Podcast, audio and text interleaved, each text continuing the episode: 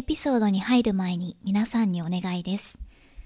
えー、ヒ e ママが参考になったり、えー、これからも聞いてみようと思ってくれたなら、ぜひ周りのお友達に紹介してください。また iTunes で、えー、星での評価、またレビューを書いてもらえるのもすごく嬉しいです。どうぞよろしくお願いします。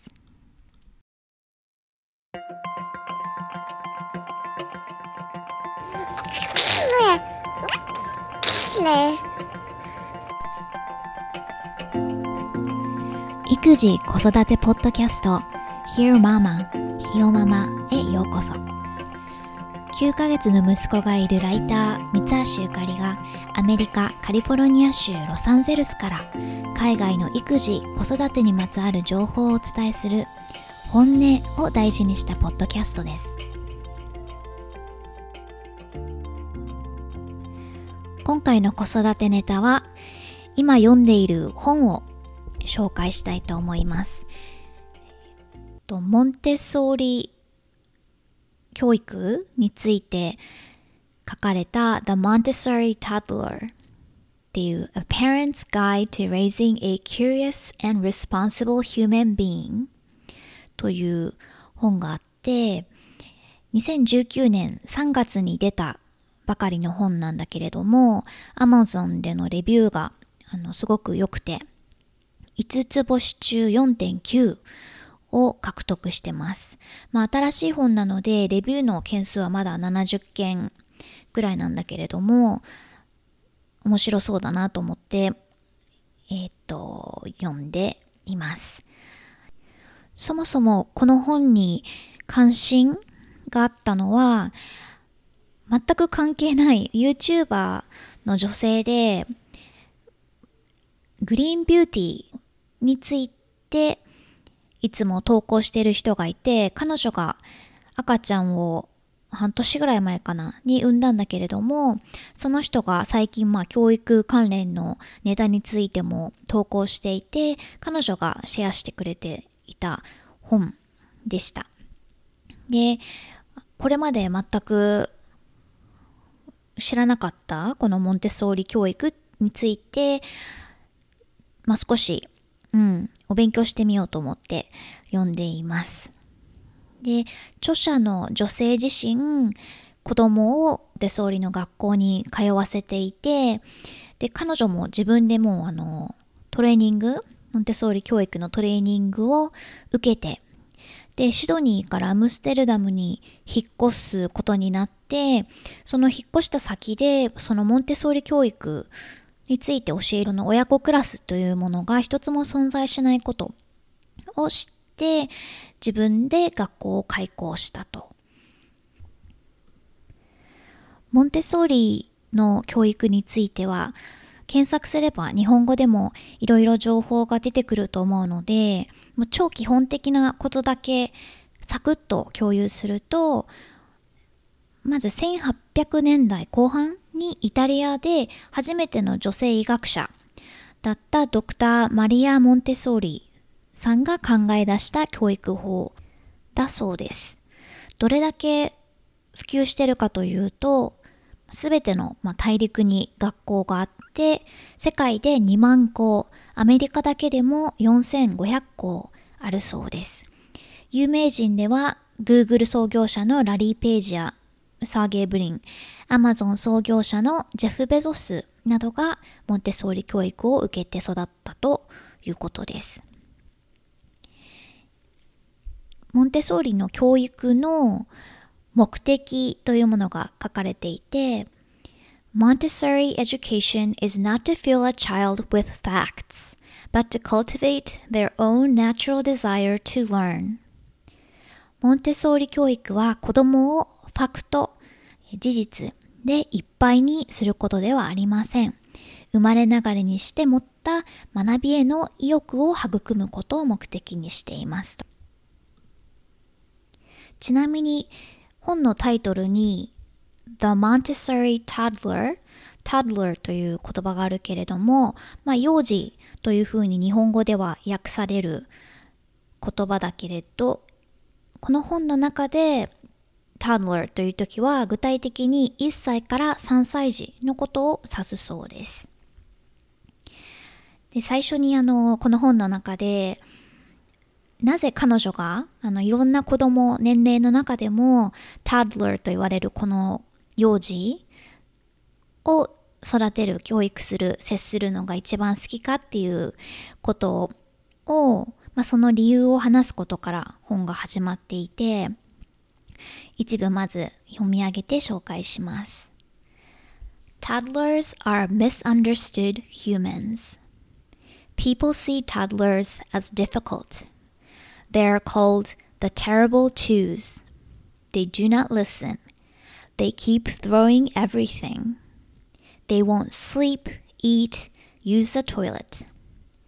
When my children were small, it didn't feel right to get their cooperation with threats, bribes, and timeouts. Yet, it was difficult to find alternatives. 幼児は誤解された人間です。人は幼児を扱いにくいと考えます。terrible twos 魔の2歳児というフレーズもあるほど。言うことを聞かないし何でも投げる。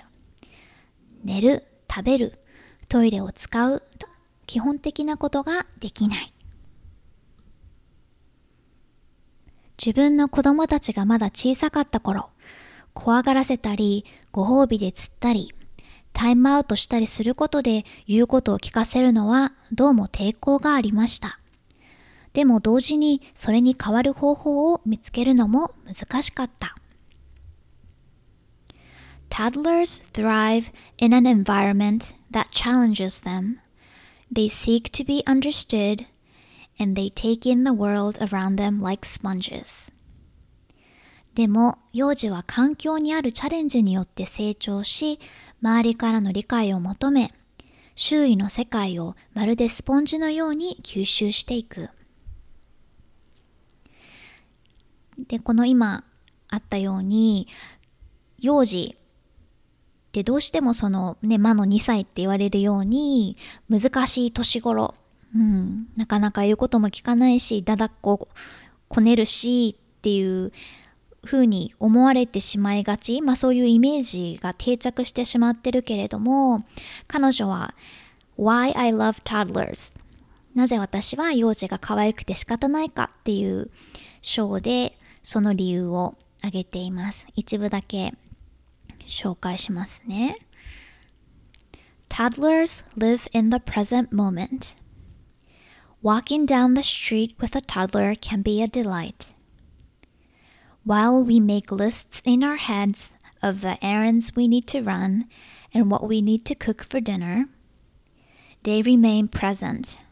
and spot the weeds growing up from a crack in the pavement. When we spend time with a toddler, they show us how to be present. 幼児は常に今を生きている。幼児と一緒に道を歩くのは喜びそのもの。私たちが頭をフル回転させてやらなきゃいけないことや夜ご飯の献立を考えている間、子供たちは今この瞬間を生き、コンクリートの隙間から顔を出した雑草を見つける。幼児と一緒にいることで今を大切にすることを教わる。Toddlers are innocent. I don't think any toddler has a mean bone in their body. If they see someone playing with a toy, they may simply think, I'd like to play with that toy right now, and take it from the other child. They may do something to get a reaction, let's drop this cup and see my parents' reaction. Or be frustrated something didn't go their way. But they are not mean spirited, spiteful, or vengeful. They are simply impulsive, following their every urge. 幼児はピュアで無邪気。幼児の体には意地悪のかけらもない。誰かがおもちゃで遊んでいたら、 あのおもちゃで今遊びたいと思ってそのおもちゃをその子の手から取るかもしれない。また、例えばコップを落として両親の反応を見てみようなどリアクションを求めたり、何かが思い通りにいかなくて、キーッとイライラしたりすることはあるかもしれない。でも、意地悪なわけではなく、執念深くもなければ、復讐しようという心もない。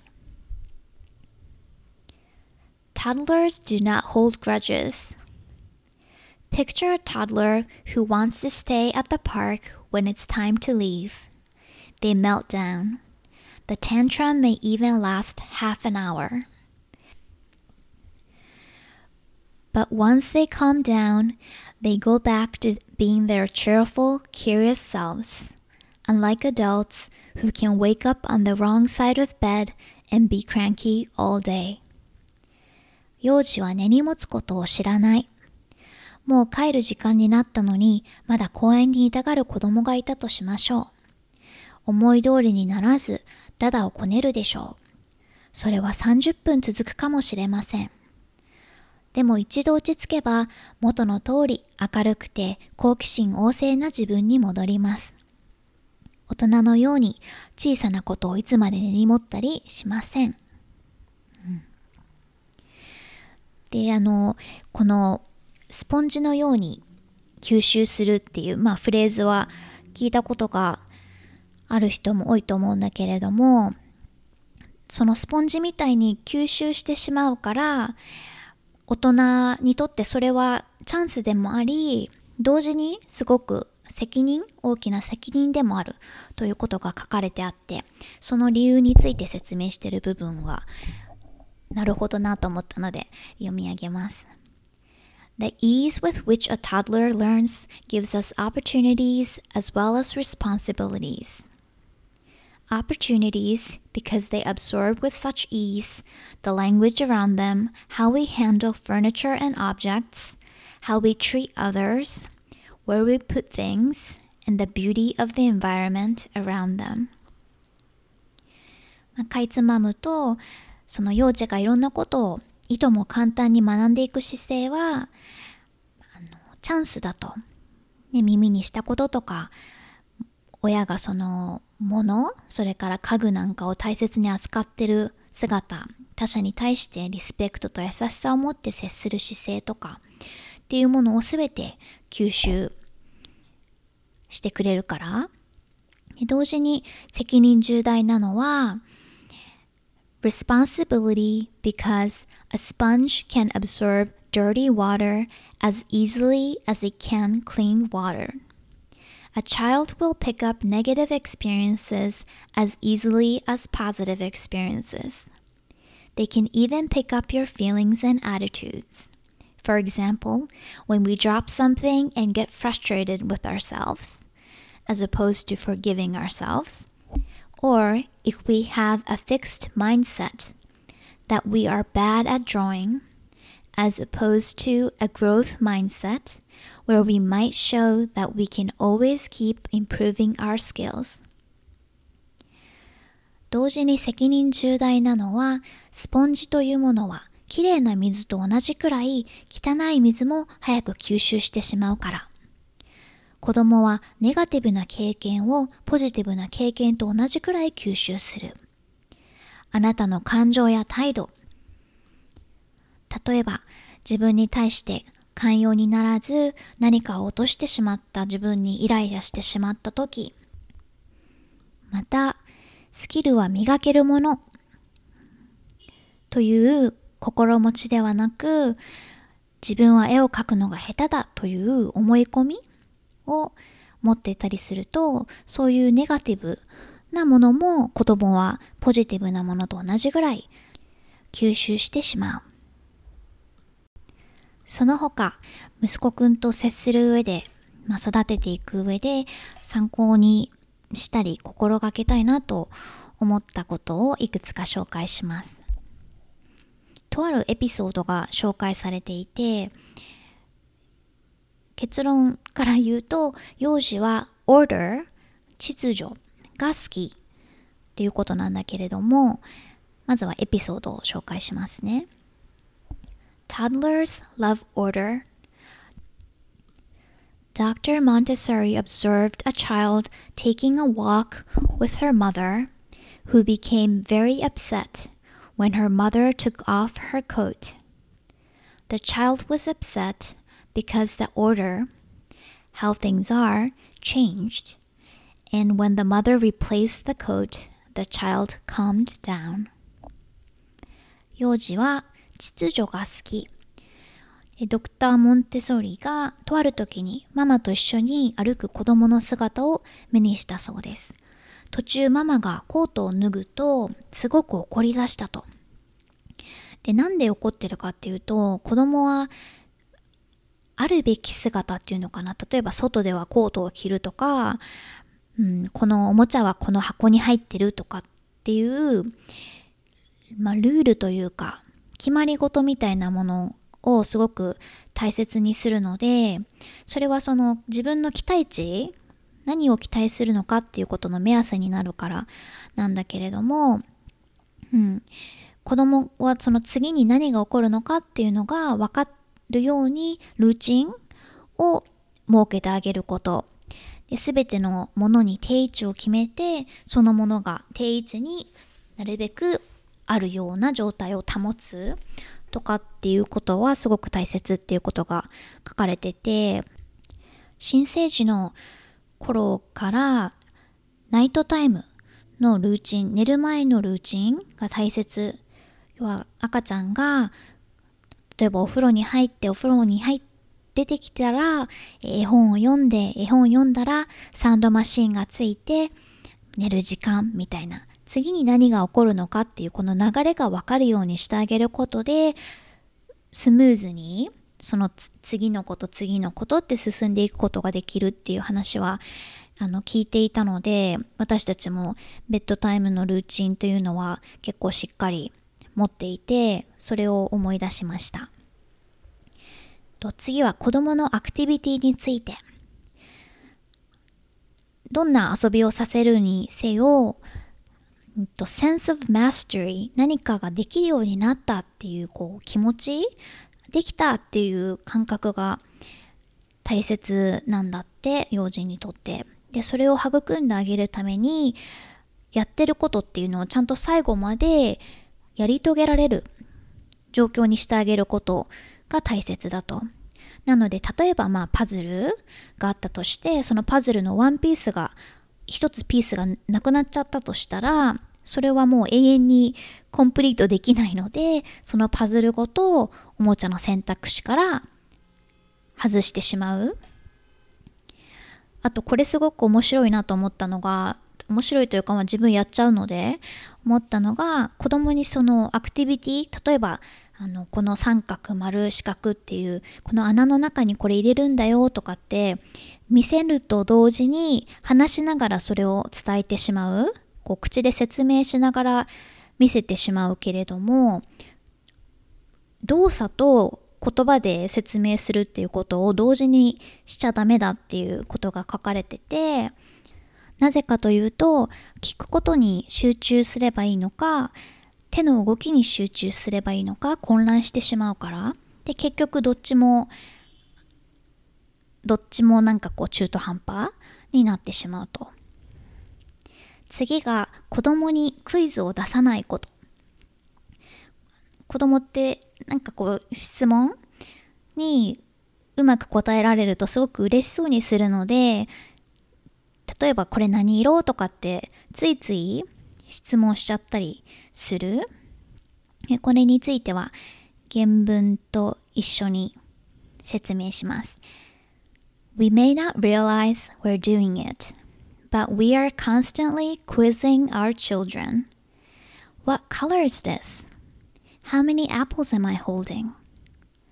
This prompting is a kind of test for a child, and there is generally only one correct answer. So if the answer they give is wrong, we have no other option than to say, No, that flower is yellow, not blue. Not exactly great for building a child's confidence. Instead, we can continue to name things, ask questions to arouse curiosity, and use observation to see the child has mastered and what they are still practicing. 親は気がついてないかもしれないけれど、私たちは常に子供に質問してる。これは何色？ママはリンゴいくつ持ってる？などなど。こうした投げかけは子供にとって一種のテスト。そして一般的にテストには一つしか答えがない。だから子供が間違えて答えてしまった場合、ううん、このお花は青じゃなく黄色だよね、と正さなければいけない。子供に自信をつけてあげるための最適なやり方とは言えません。著者自身が子供にクイズを投げかけるときは、子供が100%答えられると分かっていて、またそれを喜んで答えてくれると分かっている時だけだそうです。青という色をしっかり認識できていることがもう分かってるなら青いものがあった時にあれは何色と聞いてあげればいいと。これは3歳ぐらいまでには認識できるようになるらしいです。これは前回のフランスの年齢事情 The Pause の方法にも近いものがあるけれども観察することの大切さ Observing is seeing or perceiving without any judgment or analysis. It means being just like a video camera, which objectively records the situation and doesn't analyze what is being seen. 観察するということは相手を批評したり分析したりすることなくただ見るということ。それはまるでビデオカメラのように客観的に状況を記録して起きていることを分析したりはしない。By observing, we are scientifically recording what we see rather than rushing to react or making any assumptions. With the information, we can respond rather than react. We see more details, we notice when something changes, and we practice taking the judgment away from what we see. It allows us to see the child with fresh eyes every day. まず観察することですぐに駆けつけたりするのではなく状況をただ記録することをしてみる。観察した状況に応じてリアクションするのではなく、まあ、リアクションつまりとっさ的に動くのではなく適切に反応することができる。観察することに集中することで細かな変化にも気がつき子供を批評しようとするのではなく子供を常に新鮮な目で見ることができる。最後にあこれやっちゃってるって思ったことがあってあの褒めすぎないと。1970年70年代80年代頃から子供を褒めることで自信をつけてあげるっていう方法が定着しているというふうに著者は指摘していて英語ではよく good job とか good boy とか言うんだけれどももうなんか決まり文句みたいにうん、トイレが流せてもグッジョブだし、洋服が着られてもグッジョブだし、うん、ご飯をうまく食べられてもグッジョブ。何にでももう言う決まり文句だと。で、これはあまり良くないってことを話してて、なんでかっていうと、これちょっと別の記事を本の中で参照しているんだけれども、この褒められるっていうことは子どもたちのあの内面から来るものではなく外部から来るモチベーションだと。なのであんまり褒められるのが頻繁だとそれにこう褒めてほしいっていう気持ちに常に飢えてしまったりまたその子供に言うことを聞かせるためのツールみたいになってしまうとまた褒められよう褒められようっていう思う気持ちが子どもたちにとってプレッシャーになってしまうこともあってそのアクティビティだったり、うん、アクティビティそのものへの関心とか楽しいなっていう気持ちを、うん、奪っちゃうっていうことが書かれてて、あ、これは確かにそうかもって。まあ実際周りで一緒にまあママ友さんとかと遊んでても私もそうだし周りのママたちもすごく何かできるとめっちゃ褒めるから。そう。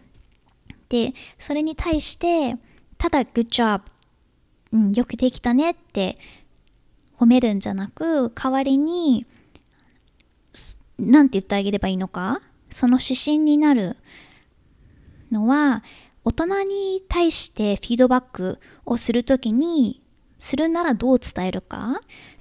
多分ただ good job とかよくできたねとかっていうんじゃなく具体的に何がグッドジョブなのかっていうのを伝えようとするはず、うん、なので子供に対しても同じように具体的によくできたこととかを言葉にして褒めてあげる。例えば絵を描いてそれが上手だねっていう場合ただ good job って言うんじゃなくてねこのお花色がすごく綺麗だねとか線からはみ出ないでうまく塗れてるねとかっていう風に、うん、褒め言葉を具体的にしてあげましょうというアドバイスがあってああなるほどなって思いました。録音後期。今回モンテソーリの本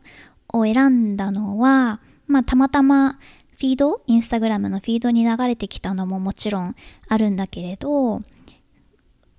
息子くんの、まあ、プリスクールをそろそろまあ検討しようかなと思っていて、で、英語のね、ローカルの学校でもよかったら、いろいろ選択肢はあるんだけれども、うちの場合はまあ、バイリンガルで私が日本語で話しかけて、旦那さんは英語で話しかけてっていう風にしてるんだけれども、旦那さんの日本語がまあちょっとは話せるけど決してペラペラとかっていうことではないので私と彼とのコミュニケーションは英語だしそうすると3人でいる時も英語を耳にすることが多くなっちゃってそもそもアメリカにいるので外に出ても聞こえてくるのは英語だしっていうので日本語の学校があったらそれが一番いいなと思って探しててその一つがモンテソーリの学校なのねで日本語で教えてくれるっていうので今度見学に行くことになってるのでそれもあってどんな教育法なのかなと関心があって読んでいます。うん、モンテソーリ教育は聞いたことはもちろんあったしちょっとだけもうめっちゃベーシックな情報は知ってたけれども今回本を読んでみることで、うんとその子供がチャレンジが好きだっていうのがすごく面白いなってというのは息子くんを見ていてすごく感じるのでチャレンジが好きだけれどもまあ、ちょっと背伸びするくらいがよくってあまり難しすぎると諦めちゃうからそのバランスっていうのが大事っていう風に書かれててでいろんなことがいろんなことできるようになりたいとか達成感を求めるっていうのがうんね幼児からみんな持っていて、まあ、大人になってもいくつになっても根底にあるもんだなって自分自身もそうだなって思うからなるほどなと思って。うん。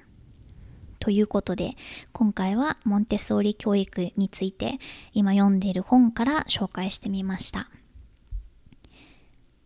それ以外の最近の出来事は息子くんが15ヶ月の検診がありました。順調。うん。あの先生にもう最後になんか質問ある？とかって言われたんだけれど、うん、まあ、歯医者さんっていつぐらいから行くべきなんですか？っていう質問ぐらいで、本当にありがたいことに、ご飯も前より全然よく食べてくれるし、食べムラもそんなにないし、強いて言うなら、朝、いつも5時とか、本当に最初から、うん、新生児の頃から、もっとちっちゃい頃はもっと早かったかな。4時半とかもあったけれど今も寝る時間をね遅くするとかいろいろやってみたんだけれどむしろ早くしたりうん結局 もうなんか5時とか5時半になるとパッて目が覚めるみたいで相変わらず早起きが続いていますが。でもほんとそれぐらいなのででちゃんとお昼寝してくれてトータルの睡眠時間は取れてるからいいし。早起きは三問の得って言うけれどロスは本当に早起きする人の街なのでお店も朝の6時からやってたり私が前サンタモニカの方のプールに通っててそこも5時からやってたかな。で こっちほんと日差しが強くて日中とかに泳ぐとすごいことになっちゃうのでいつも5時半とかに起きてそのままもう車に乗ってプール行って人泳ぎしてとかっていう生活をしてて朝早く起きると気持ちいいからね。そう。なのでまあこれから歩くようになってもっと体を動かすようになったら疲れて 疲れ切ってもう少し朝もゆっくり寝てくれるようになるかななんて期待してます。今回も Hear Mama を聞いてくださってどうもありがとうございました。ではまた来週。